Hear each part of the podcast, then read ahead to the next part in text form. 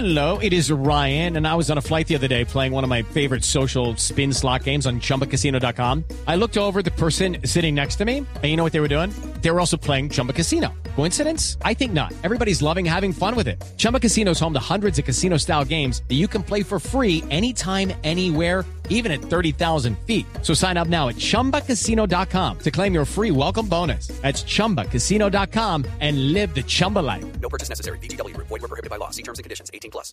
Son las 8 de la noche. Aquí comienza Mesa Blue con Vanessa de la Torre.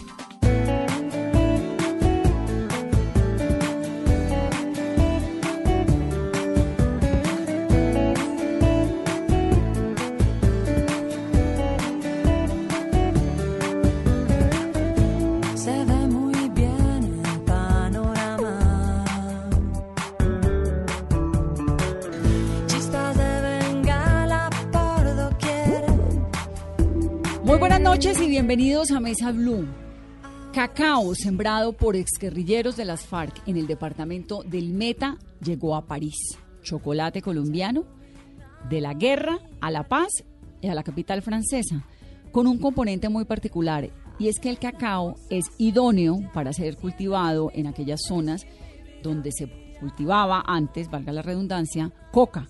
Es un cultivo de sustitución ideal porque necesita básicamente las mismas condiciones de la tierra que necesita la hoja de coca. De eso vamos a hablar en el programa de hoy y vamos a hablar de esa alianza que es más bien un acompañamiento que están haciendo algunos empresarios colombianos a los excombatientes para poder que sus negocios, para poder que sus cultivos, que sus productos, que lo que le están apostando a hacer en esta época de posconflicto sea viable económicamente y les permita vivir de eso, ¿no? De esto, de cómo se está implementando la paz, de cuáles son los retos que tienen los excombatientes, de la manera como los empresarios los están apoyando o no, de lo que está haciendo el gobierno colombiano o no, vamos a hablar en este programa. Bienvenidos.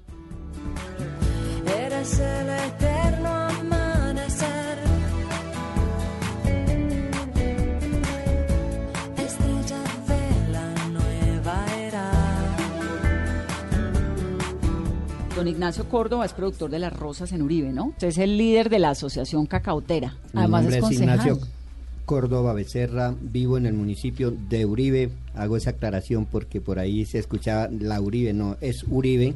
Eh, agradecido primeramente por, por Dios que nos está dando esta gran oportunidad y por las instituciones del gobierno, eh, entre ellas eh, eh, Gran Tierra, NYX y... Que no es del gobierno, pero está apoyando. Está apoyando el gobierno. Pero cuénteme una cosa, ¿a usted que- en qué, de qué manera lo han apoyado? Muy sencillo. Nosotros, eh, el mm, programa PENIS o, o sustitución de cultivos ilícitos hizo un convenio con Fe Cacao y Gran Tierra en Eyeste, de las cuales nos apoyaron con un vivero en el que nos lo están entregando a la Asociación Agrícola Guayabero para con capacidad para 140 mil plantas ya totalmente certificado por el ICA. Eso es bastante importante para nuestra región y para nuestras comunidades porque vamos a producir un material totalmente certificado. También nos entregan 2.000 plantas de cacao con 5 clones. Eso de ya clones que han ganado premio a, a nivel internacional. ¿Qué y son, eso qué es son los clones de una planta? Clones son los injertos. Por ejemplo, el FEAR 5, San Vicente 41, Arauquita 13, Tame 2. Entonces a usted le entregan esas plantas listas y de una calidad superior. Claro que sí, señora periodista. Eh, entonces ya comenzamos a mirar si teníamos cacao en nuestra región, pero al de entrar a producir un cacao de mucho más calidad, pues de lógica que se nos va a incrementar la producción, la mejor calidad de vida, Claro. mejores precios. Entonces es un gran aporte que está haciendo eh, Gran Tierra con el gobierno y Fede Cacao, que es, es la empresa que nos ha atendido claramente la mano desde que comenzó el, el proceso de paz. Don Ignacio, allá en Las Rosas, en Uribe, donde usted está, ¿cómo es su trabajo con los excombatientes? Bueno, con los excombatientes hasta la presente estamos trabajando muy bien. ¿Cuántos Gracias. excombatientes trabajan con usted, por ejemplo? Eh, bueno, digamos, allá hay dos viveros. Uno que lo manejan ellos. Porque hay que ser, hay que ser claro, señora periodista. Cuando se comenzó el proceso, el proceso iba para la Asociación Agrícola Guayabero. Pero los señores combatientes, pues con toda justa razón, ellos todavía como que tenían esa, ese estima de, de como que no involucrarse con la, la sociedad civil, a pesar de que ya estaban comenzando a trabajar el proceso de estábamos en el proceso de paz, no había esa articulación. Por eso se tomó la determinación con Gran Tierra, gobierno y la asociación de la cual en ese momento yo era el representante legal, porque hoy no lo soy, eh, se llegamos a un acuerdo y dividimos el vivero ¿Eso fue hace cuánto? hace tres años. Entonces, magnífico, de las cuales la real verdad que el vivero aparece como si se le hubieran dado a, a su guayabero. Entonces, el suyo es Aso Guayabero. Es a su guayabero. Y el de ellos no Es- tiene nombre, ¿cómo se llama? Sí, ellos es JR. JR. Sí. ¿Y el de ustedes y el de ellos es igual? El mismo igualito. número de matas, mismo número de... igualito. ¿Y cuántas personas trabajan en el suyo y en el de ellos? Bueno, en el mío, cuando se comenzó la real verdad, pues nosotros trabajábamos el cacao, pues que teníamos cacao en la zona, pero pues la real verdad no tecnificado eh, nos apoyó fue cacao con dos ingenieros o un ingeniero o un maestro para comenzar en la construcción del vivero y, y unos técnicos, en- de las cuales llevamos a cabo toda la provisión del material para 50 familias. Nos dieron de a 2.000 plantas, como digan, de cacao, 2.000 plantas maderables y bastante importante ese aspecto de lo maderable como lo del cacao. Nosotros los combinamos, inclusive yo tengo unas fotos por aquí. Perdón, ¿cuáles son los maderables? unos árboles que sembramos para proteger el medio ambiente, que a largo tiempo, como son totalmente eh, viabilizados por el ICA, entonces los podemos retribuir dentro de unos 10, 20 años, no sé, Entonces, ustedes tienen 50 familias 50 trabajando allá familias en, de las cuales todas hacemos parte del PENIS, en Aso Guayabero. en Guayabero. Y al otro lado, También ¿allá tienen- cuántos hay? Allá también son 50 familias. 50 familias de De excombatientes. excombatientes y algunos no excombatientes. ¿Y cómo es eso? ¿Cómo les ha ido, don Ignacio? ¿Usted lleva cuántos años en la zona? ¿Toda la vida? Yo llevo, no, la real verdad no, llevo 13 años. 13. ¿Y 13 su papá y su mamá eran cacauteros o cómo No, llegó al cacao? No, la real verdad yo voy a serles muy sincero, yo no era cacaotero. Este, lo del chocolate, es algo muy importante para nosotros. ¿Por qué? Porque salimos de cultivar lo ilícito a lo lícito. ¿Usted alguna vez cultivó lo ilícito? Sí, hay que ser franco. ¿Para Coca. qué no se...? Sí, es la verdad. Entonces... ¿Hasta hace cuan- cuánto? Hace cinco años. Eh, pero la real verdad, el fundamento de estos proyectos que nos están apoyando las instituciones que mm, como Gran Tierra y mm, sustitución de cultivos ilícitos es de bastante impacto porque ya eh, no andamos con esa intranquilidad. Cuando Claro. yo tra- saco un kilo de coca, ando huyendo de todo mundo ¿Y por qué dejó de sembrar coca? porque cuando uno eh, comienza a analizar y ya tiene sus hijos y comienza a ver tantas dificultades, cuando se, se tiene coca se está aportando a la guerra. Hay que ser franco, se está poniendo una gota de sangre. Y supongo, don Ignacio, que dejar de cultivar coca tiene que ser difícil. Es complicado, ¿por qué? Porque en nuestro medio era la única manera de poder subsistir. Porque desafortunadamente no es que quiera hablar del gobierno, pero fueron 50 años de abandono en nuestro medio. Ahora que ya nos están dando la mano, entonces también nosotros tenemos que poner un grano de arena. Claro. Acabar los cultivos ilícitos sería lo mejor para nuestro país, porque ahí se acaba ese combustible para la guerra. Esa es mi opinión muy particular. Don Ignacio, ¿y esos eh, amigos suyos o compañeros suyos que antes sembraban coca también están sembrando chocolate o Están sembrando en chocolate, pero ¿qué le quisiera yo decir? El, porque es difícil un bulto de plátano, eh, eh, hablemos de una bolsa de plátano de hoy en Uribe, vale 12 mil pesos.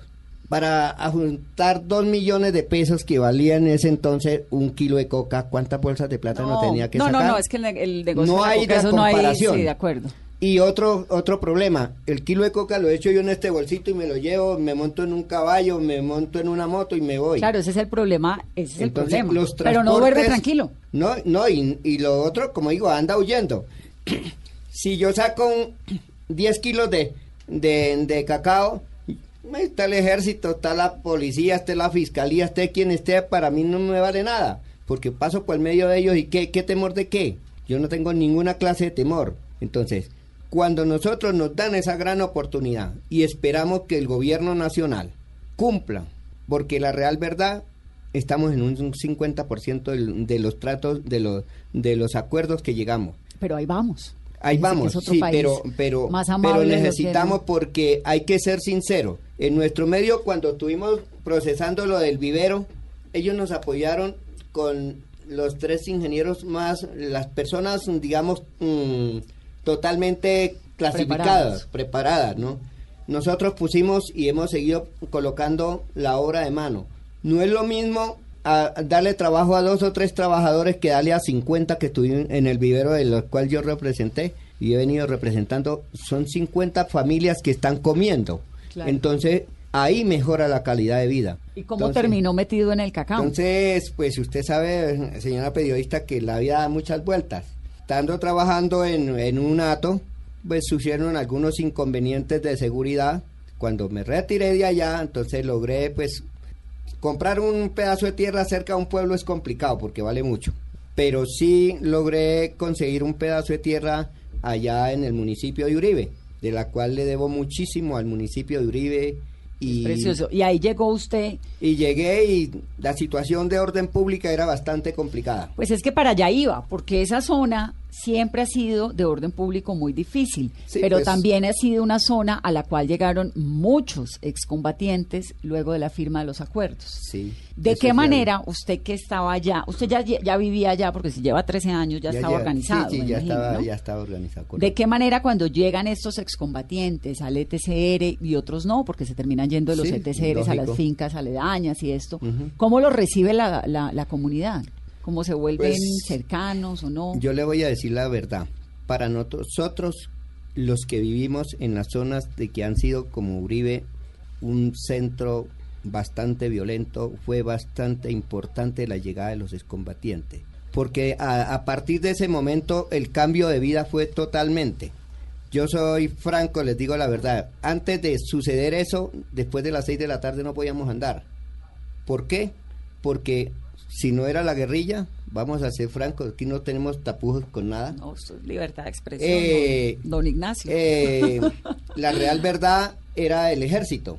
Y pues el ejército es complicado en la oscuridad saber si de pronto era un guerrillero o de pronto era una persona civil. Era complicada la seguridad era en la zona. complicadísima la situación. ¿Y ha cambiado para bien?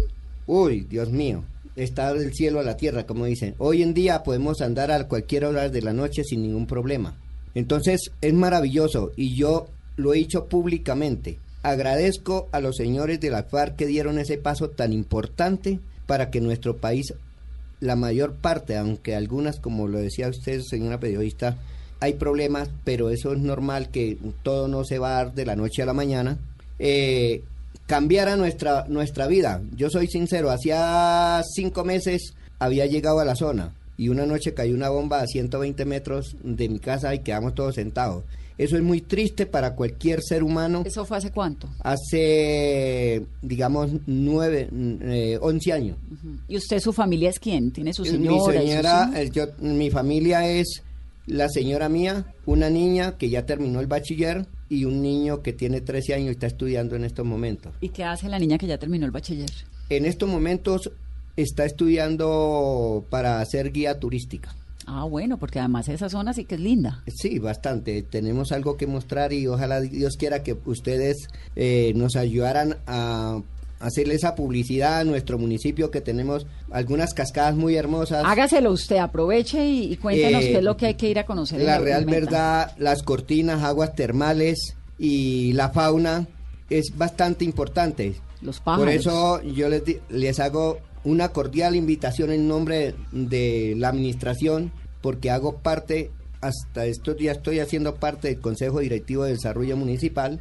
Como vicepresidente, les extiendo la mano a todo el pueblo colombiano que quiera irnos a visitar. Porque Pero tenemos- usted nos recibe y nos lleva, pues. Claro, no hay ningún problema. Les sirvo de escolta, que no necesitan, pero ya les sirve de guía. No hay ningún inconveniente. Entonces, El queremos pueblo que se con- llama Uribe. Uribe, no es la Uribe, sino Uribe. Uribe. Uribe. Uribe en Meta. Y así como don Ignacio Córdoba, que cultiva cacao en el Meta, está Nicolás Sánchez Jiménez con nosotros. Estuvo Nicolás 12 años en las FARC, ¿no? Hizo parte del séptimo frente de esa organización. Bienvenido, Nicolás, a Mesa Blue. Muchísimas gracias a ustedes por invitarme. 12 años en la guerrilla, está en proceso de reincorporación y ahora está cultivando cacao en el Meta.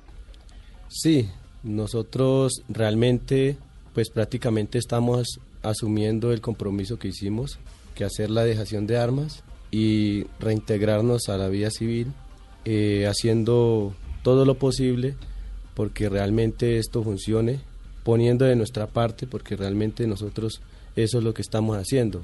Hemos tenido poco apoyo, pero de todas maneras hacemos lo posible porque esta, esta paz perdure para siempre. ¿Cuántos excombatientes de las FARC están con usted en el cultivo de cacao? Realmente nosotros somos 127 excombatientes en la cooperativa multiactiva JB.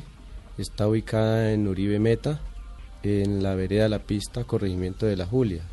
Ahí es donde tenemos aproximadamente unos 10 hectáreas de cacao tenemos establecidas. Y pues es cerca de- de- del, señor Ignacio Córdoba, que realmente también tenemos, hacemos parte del mismo vivero, el vivero está dividido en dos, en dos y a través del PENIS nos quedó el vivero para seguir trabajando, entonces eso es lo que estamos haciendo. ¿Y cómo le ha ido trabajando con don Ignacio, con los campesinos? Porque don Ignacio nos estaba contando hace unos momentos, Carolina, que cultivaba coca, ¿no? Y que había pasado del cultivo ilícito al del cacao.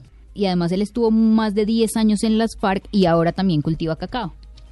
Pues es una experiencia maravillosa porque realmente, hablando en, en el tema de don Ignacio, pues impresionante porque son campesinos que realmente miran de que sí hay una posibilidad de hacer un cambio en, en- en el país, un cambio social, y decidieron dejar los cultivos de ilícitos por los cultivos lícitos. Entonces, es un cambio fundamental en la vida cotidiana de todos los de todas las comunidades. Ejemplo en Uribe que es un, un municipio piloto que realmente ha abandonado los cultivos ilícitos y están produciendo ahorita cacao. Entonces es un cambio fundamental.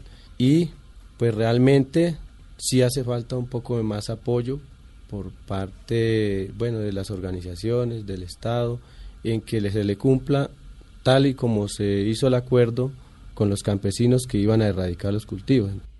Pero se ha cumplido, es decir, paso a paso usted ha podido ir avanzando hacia la sustitución, la reincorporación.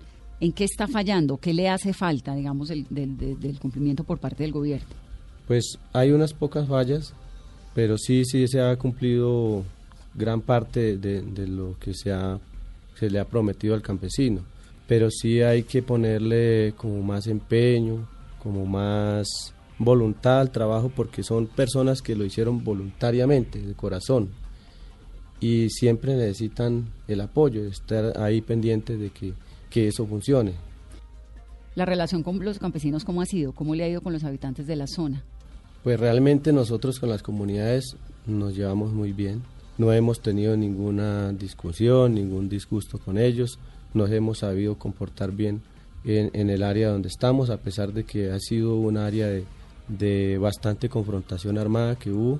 Y pues no hemos sentido el rechazo de las comunidades frente a nosotros. Y pues la cuestión de, del cambio que se hizo de lo, de lo ilícito a lo lícito, es totalmente maravilloso vivir una comunidad en paz, así como lo es el municipio de Uribe.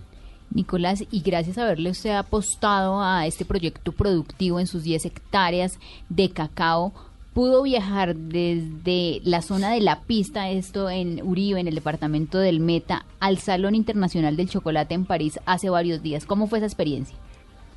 Pues realmente no me la esperaba.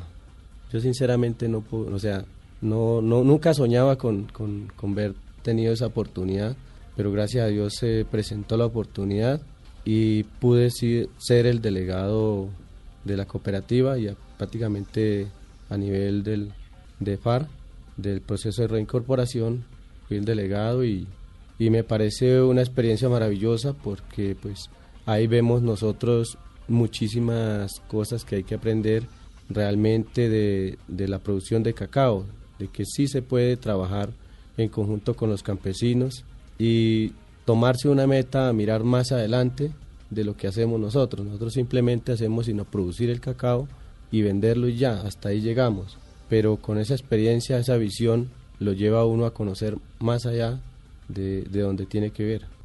¿Qué fue lo que más le gustó de ese viaje? ¿Cómo le fue? Pues realmente me sorprendió pues, eh, la gente, la gente que ha sentido como, como ese amor por los colombianos en, Francia.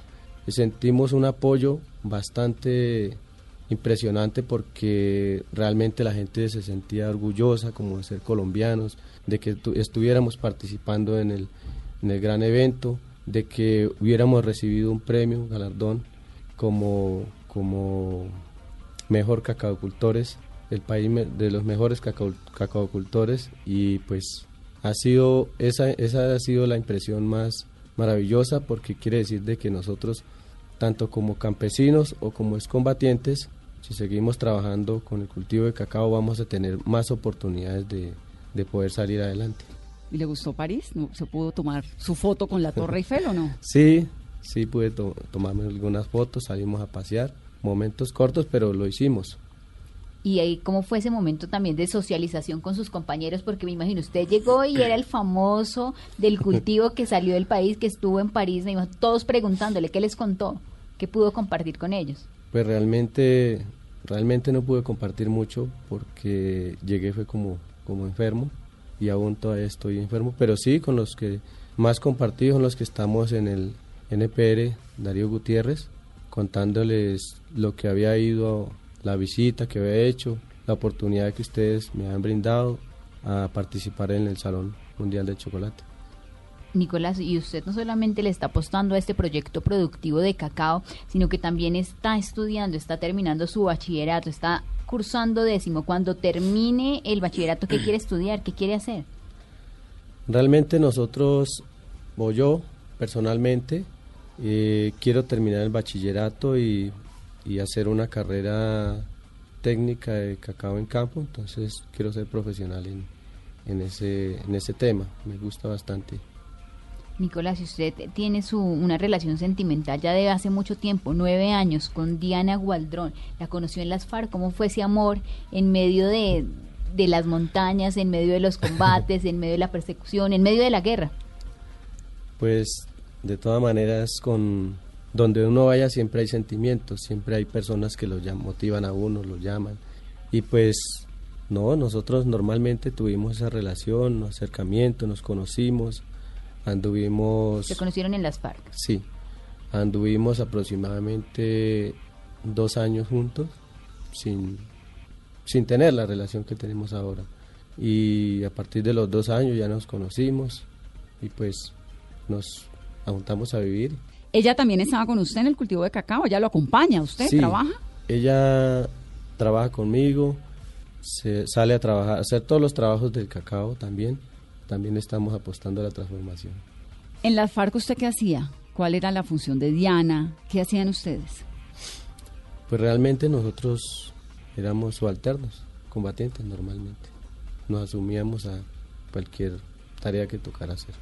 Usted cuando se devuelve hoy en día y mira hacia atrás, 12 años hacia atrás, dice, bueno, yo estuve ahora en el Salón Internacional del Chocolate en París, estoy cultivando cacao, estoy estudiando, quiero tener una carrera profesional, tengo mi relación sentimental. ¿Valió la pena haber salido de la guerra? Sí, yo pienso de que sí, sí vale la pena darnos una oportunidad tanto a nosotros como a, a nuestras familias, a todo mundo nos damos una oportunidad muy maravillosa. ¿Usted cree que lo hizo en el momento que tocaba o que se demoró mucho?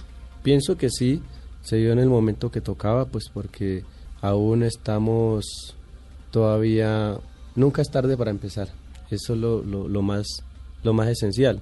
Y si lo hubiéramos hecho antes, pues sería mucho mejor. ¿Usted se arrepiente de haber estado tantos años en las FARC? Pues realmente no, no, pues no me arrepiento. De todas maneras aprendí mucho a valorar las cosas. eh, no, no. Nicolás, lo veo muy conmovido. Pues realmente uno se queda prácticamente sin palabras porque son, son muchos recuerdos que, que quedaron atrás y Pero hoy debe sentirse orgulloso, debe sentirse feliz porque mire lo que ha logrado y lo que viene, que es el inicio de su carrera, de una nueva vida al lado de su familia, de más adelante de poner- poder tener unos hijos. Bueno, pues realmente es una oportunidad que nos dimos todos de reintegrarnos con nuestras familias, de crear una familia. Es la oportunidad más maravillosa que nosotros podemos tener. Y ahora desde este otro lado del mundo, ¿cuál es el llamado que le hace a sus compañeros, a los que todavía están en los ETCRs? Hay sin duda pues momentos de desconfianza, hay temores frente a lo que está sucediendo en algunos casos en Colombia con excombatientes que han fallecido en situaciones que todavía están siendo materia de investigación. Pero usted que le sigue apostando a los proyectos productivos, a las nuevas oportunidades, ¿qué le dice a quienes fueron sus compañeros de la guerra ahora que usted está en La Paz?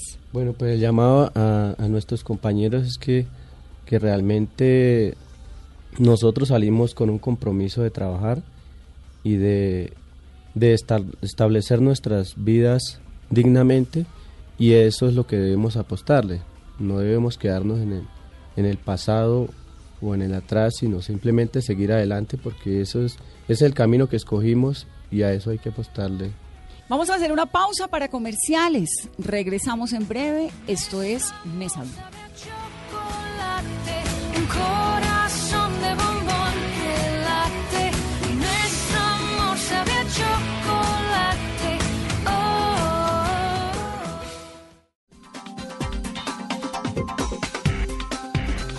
Continuamos en Mesa Blue. Estamos hablando de cacao colombiano, de la guerra a la paz y a la capital francesa.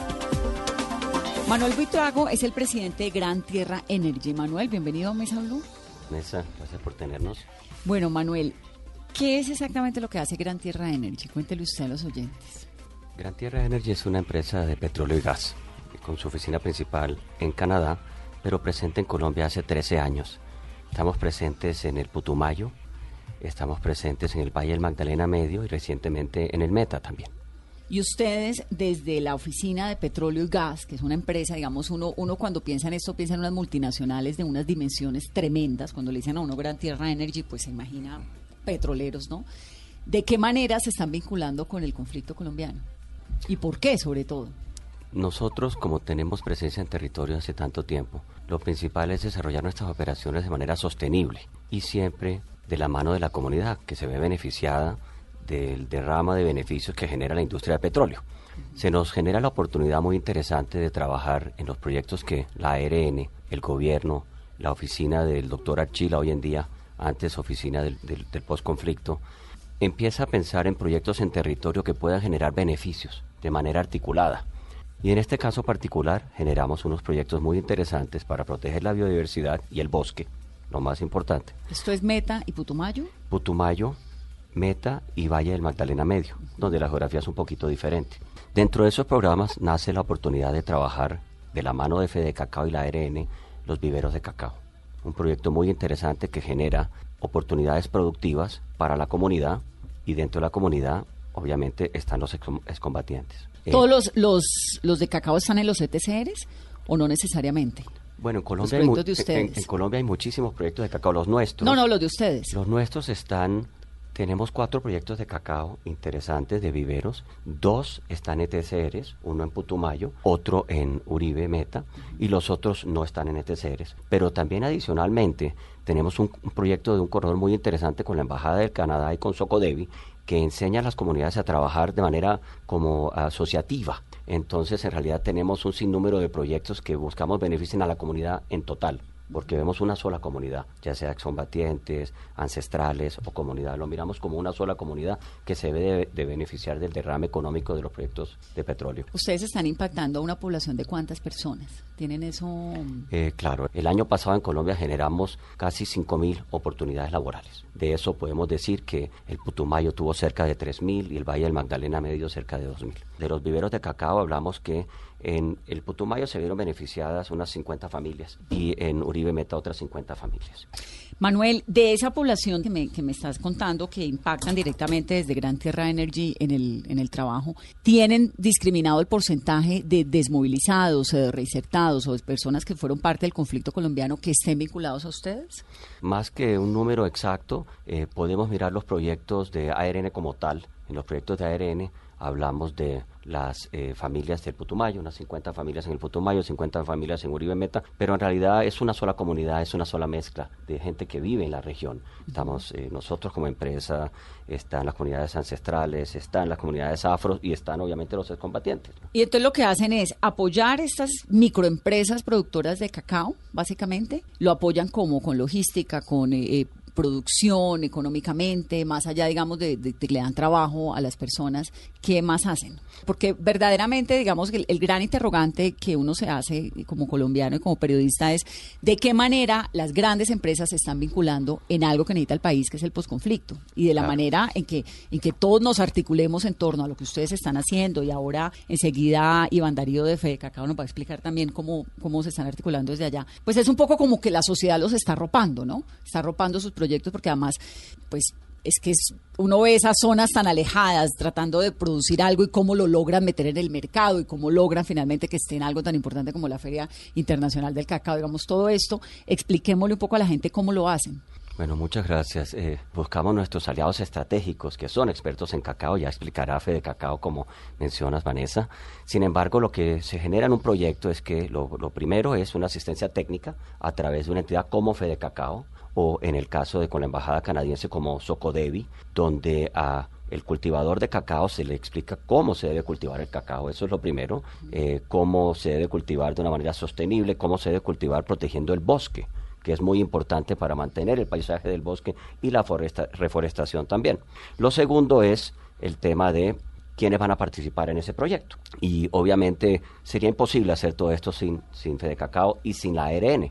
La ARN, para estos espacios donde están los viveros, es la que se encarga de todo el tema de dónde van a estar los diferentes eh, actores y cómo los actores llegan al proyecto. Eh, y luego, obviamente, a través de la empresa, nosotros trabajamos de la mano para asegurarnos que existan los recursos y también para que esa asistencia técnica siempre llegue al territorio. El paso siguiente, como bien mencionas, en cualquier negocio es el valor y cómo ese valor se va quedando más en la región y luego se puede llevar al mercado.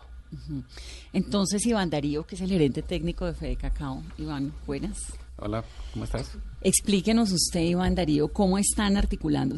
Es decir, estos proyectos que ustedes están apoyando de la ARN, ¿son de quiénes? ¿De hace cuánto? ¿Cómo los presentaron o cómo, qué es lo que están haciendo?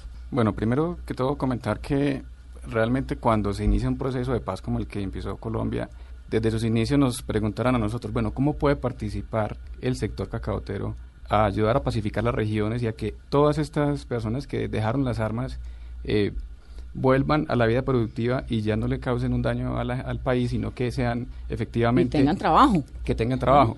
Y entendíamos que para que ese proceso de paz sea estable, para que se consolide, lo primero que hay que hacer es ofrecerle a esas personas que están, que están dejando las armas, que están reintegrándose a la vida civil, es ofrecerles una vida productiva que les dé unas garantías. Y allí es donde tenemos que trabajar entonces de la mano tanto gobierno nacional eh, como sector privado, incluso la cooperación internacional. Que ha sido importantísima. Sí. ¿Qué está haciendo Fede Cacao? ¿Y hace Bu- cuánto entró? Bueno, nosotros desde que se inicia el proceso, el gobierno nacional ha tenido eh, al cacao como uno de los cultivos bandera eh, para, digamos, entrar en las zonas de conflicto. El combustible del conflicto en Colombia eh, ha sido básicamente eh, los cultivos ilícitos. Y resulta que el cacao eh, comparte las mismas zonas agroecológicas en las que se produce la coca. Y con el futuro pues que tiene el cacao, Ah, tiene las mismas condiciones climáticas Sí, y exactamente, sí. Las zonas que producen coca Producen son las cacao. zonas similares agroecológicamente para producir cacao. ¿Sí? Wow. Y no solamente en términos... O sea, la mitad del país. Pues sí, exactamente. Lamentablemente, sí. Pues eh, eh, la UPRA pues hizo unos estudios hace poco y nos dijo pues en sus datos estadísticos que Colombia puede tener alrededor de 8 millones de hectáreas aptas para siembra de cacao. Y en las zonas más abandonadas, en las zonas más distantes, más complejas eh, de acceso del país, que es donde también se ha desarrollado más este conflicto, allá el cacao funciona. Y es que, de hecho, incluso desde el tema del de, de mercado es mucho más fácil para un productor y la relación beneficio-costo es mucho mejor. Sacar un bulto de cacao de una zona distante que sacar un bulto de, de plátano o de, otro cultivo, porque ¿Por el- qué? por, por el valor de venta de ese costal, de ese bulto que, que trae. Un, un bulto de, de plata nos puede costar 15, 20 mil pesos, ¿sí? Mientras que en un bulto de cacao sacas eh, 50 kilos de cacao a 7 mil pesos cada kilo. Son, Claro, son mucho tres- más rentable. Entonces, eh, tienes que cargar con un costo del flete, del transporte, que es bastante Entonces termina elevado. siendo clave en la sustitución de cultivos. ¿Qué es lo que hacen exactamente? ¿Les enseñan a cultivar? ¿Les ayudan con la comercialización? ¿Con qué? Sí, bueno, nosotros en la federación apoyamos al productor desde la selección del terreno, del cultivo, donde piensa sembrar el cacao, hasta la producción y en la comercialización también hacemos un apoyo, ¿sí? Y no solamente en eso, sino que le enseñamos a los productores todo el manejo de la plantación. Y por ejemplo, en este caso, que en este proyecto que se tiene con Gran Tierra, los viveros eh, inicialmente pues los empieza a manejar la federación aportando pues ese conocimiento técnico, el direccionamiento de, de cómo se debe hacer todo el proceso, el montaje del vivero, los cuidados. Pero lo que buscamos es la autogestión de la comunidad. Entonces, es la mano de obra misma de la zona la que se encarga de hacer el cuidado con el direccionamiento técnico de nosotros, pero a futuro la federación termina su proceso y esos viveros siguen siendo manejados por los productores, por las cooperativas, por los mismos excombatientes, de tal manera que ellos pueden seguir produciendo vivero y ahí también tener un negocio para ellos ve- vender cacao a otros cultivadores. Eh, entonces, eh, le enseñamos a los productores, primero que todo, cómo se hace un proceso adecuado de cosecha, beneficio, de secado del cacao, para que tengan un producto de calidad. Eh, Adicionalmente, impulsamos procesos de comercialización. Uno de ellos es el caso de María del Campo, que nos ayuda a, a- a que nos reconozcan en el mundo como, un- como el cacao de fino y de aroma que tenemos acá. María del Campo, se las presento, es la Juan Valdés del cacao, ¿no, María? Sí, Más María o del menos es Campo- así la cosa. Sí, María del Campo es la marca del cacao colombiano y al mismo tiempo es la mujer que representa a las 52 mil familias productoras de cacao en Colombia. Es eh, una marca relativamente joven, eh, se lanzó precisamente en noviembre del año 2016, o sea, está recién cumpliendo tres años. ¿Y por qué es mujer y no hombre? Porque precisamente Lo la cual me encanta, ¿no? no Sí, sí, no.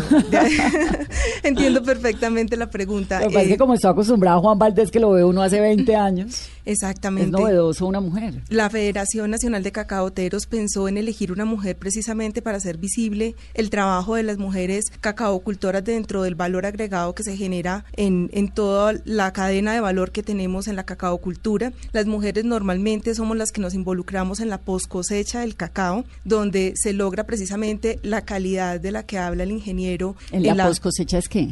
Resulta que nosotros nuestras mazorcas de cacao, que es el fruto del árbol, tenemos que hacerle un proceso que es cosecharlas con tijeras. Luego la mazorca se abre. Dentro hay unas almendras que vienen cubiertas por un mucílago, que para que los oyentes se puedan hacer una idea es como cuando uno abre una guama o una guanábana que la fruta está cubierta. Ese mucílago para nosotros tiene todo el valor eh, porque en ese mucílago está mucho del sabor y del aroma que se le debe transferir a la almendra durante el proceso de fermentación. Esas almendras nosotros eh, las retiramos de la mazorca, las llevamos a unos cajones de madera. ¿Y ese es un trabajo de mujeres sobre todo? Sí, Como sobre el del café, que son casi todas recolectoras, ¿no? Muchas. Sí, efectivamente, en esa labor la mujer cumple un papel fundamental y, y como lo decía ahorita María del Campo, la federación quiso resaltar el trabajo de la mujer, porque ha sido siempre dejado atrás, poco reconocido y queremos que, que a Colombia lo conozcan en el exterior precisamente a través de una marca de, un- de mujer, Claro. ¿sí? Y es, digamos, buscando precisamente afianzar ese tema comercial y que cuando miren a María del Campo sea el cacao de Colombia. Entonces, María del Campo, lo que hacen es sacar el, el- Las almendras con las el almendras, que es la pepita, ¿no? Sí, exactamente, es, las, es la pepa. Eh, esas almendras van a un cajón de madera donde están más o menos por unos 5 a 7 días, dependiendo de una serie de, condiciones climáticas y de, y de pruebas que vamos haciendo para ir mirando pues que el proceso de fermentación se esté llevando a cabo de manera óptima. Esas almendras cuando terminan la fermentación pasan a una área en la que secamos las almendras que básicamente se secan con el sol y el aire, es un secado natural y ahí tenemos las almendras en grano seco, el cacao en grano seco que es lo que eh, se convierte en la materia prima de la industria de la chocolatería. Entonces vemos que en los territorios la agroindustria de la chocolatería artesanal está empezando a impulsarse y por eso ahora vemos tantas marcas de cacao colombiano elaboradas por chocolateros y por artesanos de Que chocolatería. además hay, hay un montón de eh, chocolate artesanal ahora Sí. en Colombia. Sí, ¿no? es que precisamente eh, en Colombia em, con todos estos procesos comerciales que estamos, digamos, impulsando, estamos procurando que, se- que sepamos consumir el cacao como debe de ser. Eh, mucha, o sea, ya se ha, digamos, estigmatizado el- mucho el chocolate como un dulce por el tema del azúcar, pero eh, ya hoy en día, con todos los estudios que se han hecho eh, a nivel nacional e internacional, el- se, ha, se ha des- destacado las propiedades benéficas que tiene el consumo del cacao, pero vuelto chocolate, pero con altos porcentajes de cacao. Claro, que al 90%, al 75%. Exactamente. ¿Usted qué tanto, Iván Darío, chocolate eh, come? Todos chocolate amargo. Todos los días. ¿Pero qué toma? ¿Chocolatico Ah, con leche o se chocolate- come no. su chocolate amargo? No, yo me lo tomo así negrito, solito, De sin leche. Sí, de todos los días eh, eh, procuro consumir el chocolate porque cuando ya uno está aquí en este medio del, del cacao, uno empieza a, re- a ver todas las propiedades que tiene eh, y todas esas propiedades benéficas, realmente consumir chocolate es la mejor. Pues la en más- estos días estamos leyendo un artículo que dicen que consumir chocolate al 90%, que creo que, si no me equivoco, es el 90% de amargura. de cacao, ¿no? de Del cacao, de- porcentaje de, contenido de, ma- de cacao como de tal. contenido es buenísimo para la demencia. Para Le muchas cosas. Le recomiendan a, a la gente para la demencia, para la memoria, para los triglicéridos, bueno, para un montón de cosas. Lo que pasa es que justamente lo que estamos impulsando ahora es un consumo del cacao y del chocolate, eh, teniendo presente que primero es un alimento. Eh, como tal, él ya tiene una cantidad de minerales, de vitaminas. Adicionalmente, ayuda con el tema de salud porque todos sus componentes nos generan beneficios en términos de mantener estables los niveles de glucosa. La manteca de cacao, que es una grasa natural vegetal, limpia las venas y las arterias, entonces ayuda a prevenir, eh, digamos, enfermedades cardiovasculares. Eh, adicionalmente, eh, tiene una cantidad de antioxidantes que entonces... mm, digamos, ayuda con todo el tema de los radicales libres, por lo tanto, ayuda a prevenir temas que tienen que ver también con, con algunos asuntos relacionados con cáncer. En temas de nutrición y de belleza, De tenemos la industria de la cosmetología, exactamente. Tenemos todo el tema de la cosmetología, donde la manteca de cacao aporta, mm, pues digamos, una, una gran cantidad de, de elementos, especialmente en temas de hidratación de la piel. Entonces, lo que estamos llevando es a que efectivamente podamos aprender a consumir y como colombianos cada vez consumamos más chocolate, porque efectivamente la pregunta que le hizo al ingeniero Iván es muy válida. O sea, los colombianos eh, consumimos chocolate en taza, pero consumimos poco chocolate en barras. Entonces, cuando vemos... O sí, pero chocolatina, ¿no? Sí, un pero- chocolatico pero dulce una- de los una- niños. Una cosa es- que tenemos que buscar en el, en el consumo del cacao, del chocolate, es que sea negro Sí. Y amargo. El blanco como que no, ¿no? Eh, bueno, el, el- el chocolate blanco es, digamos, otra, otra Sí, no, otro cacao proceso industrial. pocón. Sí, pero cuando hablamos de, de- de que el cacao sea negro, es porque entre más oscurito sea el cacao, mayor contenido de antioxidantes tiene. Que es el que, Que es el que nos del que habla la ciencia que tiene que haber. Y- ¿Qué tan, ¿Qué tan involucradas están las mujeres excombatientes en esa producción de cacao? Bueno, las mujeres en general han estado cada vez metiéndose más en el tema del cacao y sobre todo en, en- en transformación, ¿sí? Porque allí encuentran una, una oportunidad de, de generar un valor agregado en el producto que se genera en la finca, ¿sí? Eh, y hay muchas iniciativas de transformación en varias partes del país, ¿sí?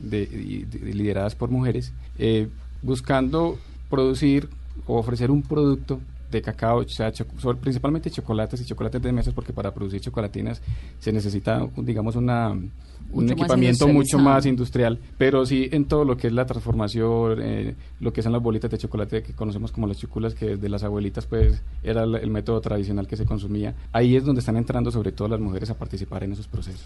Entonces, para entender, Gran Tierra Energy lo que hace, sobre todo con estos pequeños productores excombatientes, es pues un apoyo logístico en las zonas, la presencia, ¿no? Un poco es esto. Y ustedes lo que hacen es, es eh, un asunto más como didáctico. De- sí, y ya, ya de- nosotros hacemos directamente el contacto con la comunidad, Claro. con los productores. O sea, ustedes vinculan a los excombatientes con los que saben hacer cacao Nos- para que les somos enseñen. como ese enlace entre el gobierno, eh, digamos, eh, Gran Tierra, entre los productores, porque somos quienes tenemos pues la experticia, conocemos todo el tema de cacao. En tierra, además, en el lugar. Exactamente. En campo. Y, y somos los que estamos en contacto día a día con los productores, enseñándoles todas las labores de cultivo. ¿sí? ¿Cuánto tiempo se demora un cultivo de cacao entre que se siembra la planta, la semilla, hasta que ya el, el- el producto es comerciable. El cacao es catalogado como un cultivo de tardío rendimiento, o sea que se toma eh, un tiempo para producir. Más o menos el cacao está produciendo sus primeras mazorquitas alrededor de los dos años y medio. Pero él va aumentando gradualmente su producción y entre el quinto y sexto año llega al máximo de productividad. Y mientras tanto, ¿qué hacen los que lo cultivan? Bueno, esa es la parte, digamos, interesante del tema porque el, el cultivo del cacao, eh, en el proceso de establecimiento hacemos una sucesión de, digamos, de especies, porque el cacao no se siembra solo, el cacao tiene otras plantas que lo acompañan en su, en su etapa de, de- de crecimiento, de desarrollo, mientras inicia producción. ¿Para qué? Buscamos... ¿Como fertilizantes y No, eso? otras plantas, como por ejemplo eh, cultivos semestrales, eh, como maíz, o cultivos, digamos, semipermanentes, como el plátano. Entonces, eso, cuando el productor siembra, de hecho, al inicio, esos, esas plantas van creciendo y conforme van creciendo, al tiempo ya llega el cacao y esas plantas le dan sombra al cacao eh, mientras él se- Sí, exactamente, lo cubren porque el, el- el cacao necesita en sus primeros tiempos, en sus primeros meses, sombra, ¿sí? Entonces, esos cultivos eh, transitorios o semipermanentes como el plátano eh, le proveen sombra al cacao y se vuelven otra fuente de ingreso para los productores mientras, Mientras el cacao produce, produce. claro. Y, y posteriormente también, o digamos que en ese proceso de siembra, también eh, se establecen plantas eh, maderables de sombrío permanente que llamamos, que ya son un estrato más alto. Y al final, digamos, de- digamos, del proceso de establecimiento, lo que queda es el cacao y esas plantas maderables. Claro, ya entendí. Entonces, mientras está el cacao, que se demora un rato, los productores viven de los otros productos Exactamente, que se exacto, están así es. teniendo. Me quedé con la, inquietud del, del consumo de cacao, porque uno sigo, pues en muchos lugares en Colombia se toma chocolate, pero ese chocolate entonces no es el chocolate que el que nos va a quitar la demencia. Pero va- vamos en el camino. o sea, mejor eso que nada. Sí, eh, la, idea, la idea es que... eh, O sea, el chocolate que Sí, batimos. la idea es que yo, como la invitación es que miremos las etiquetas, ¿sí?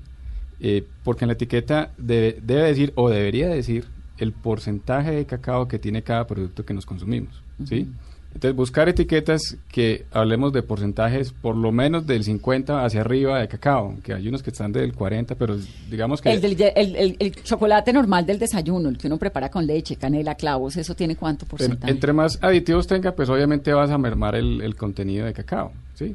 Adicionalmente eso le agregan a veces otros tipos de, eh, de grasas diferentes a las del cacao.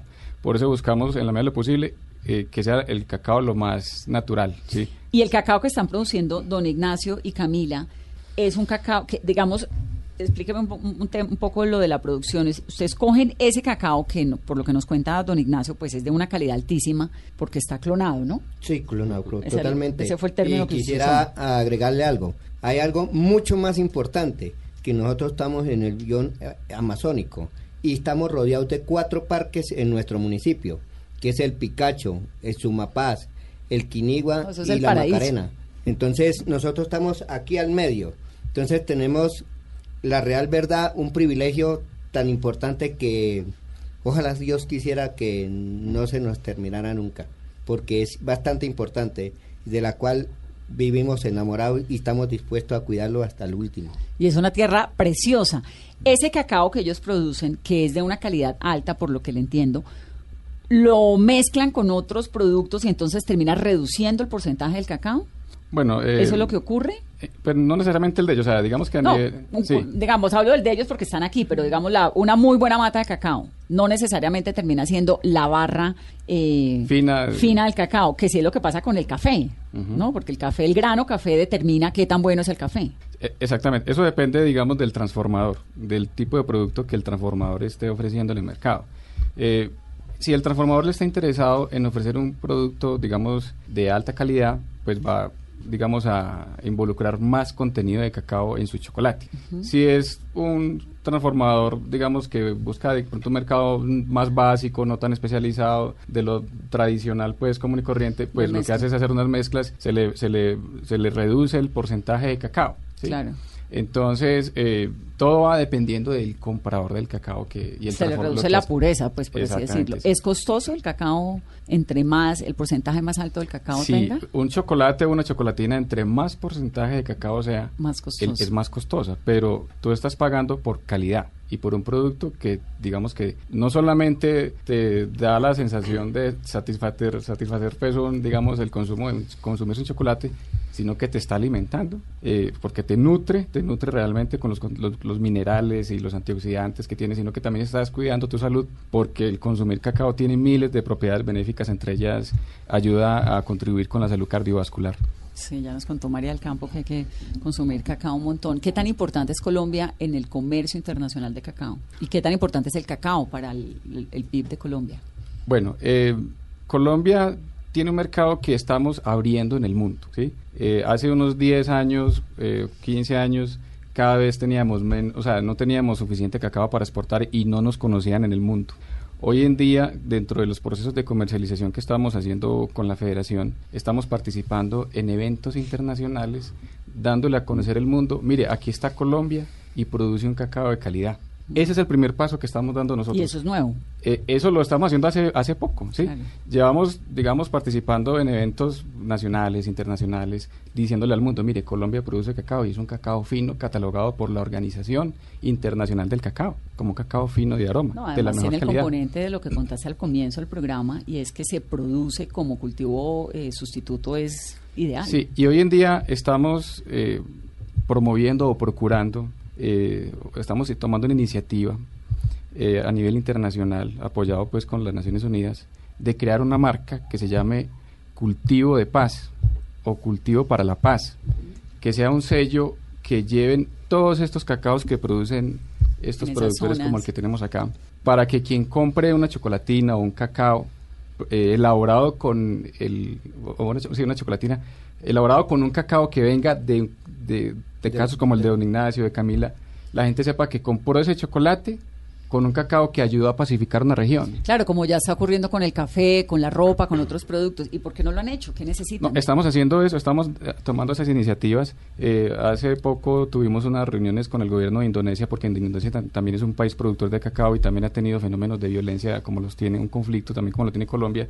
Y queremos que el mundo empiece a crear conciencia de que hay cultivos que ayudan a estabilizar las zonas de conflicto y que cuando tú consumes un, un- un- chocolate de, con cacao de ese, de, ese, de ese origen, estás apoyando a esa asociación de productores. ¿Cuándo me voy a poder comer ese cacao, ese chocolate? Bueno, venimos trabajando, realmente la, la iniciativa empezó hace poco, hace unas cuantas semanas. Eh, vamos a trabajar todo este año. eh, la tuvimos una reunión eh, en Indonesia precisamente, donde estuvo eh, pa- eh, representantes de gobiernos del África, de aquí de Sudamérica, de Indonesia. Para tomar la de Suecia, o- sí, para compartir experiencias de quienes están implementando eh, estas iniciativas de cultivos para la paz.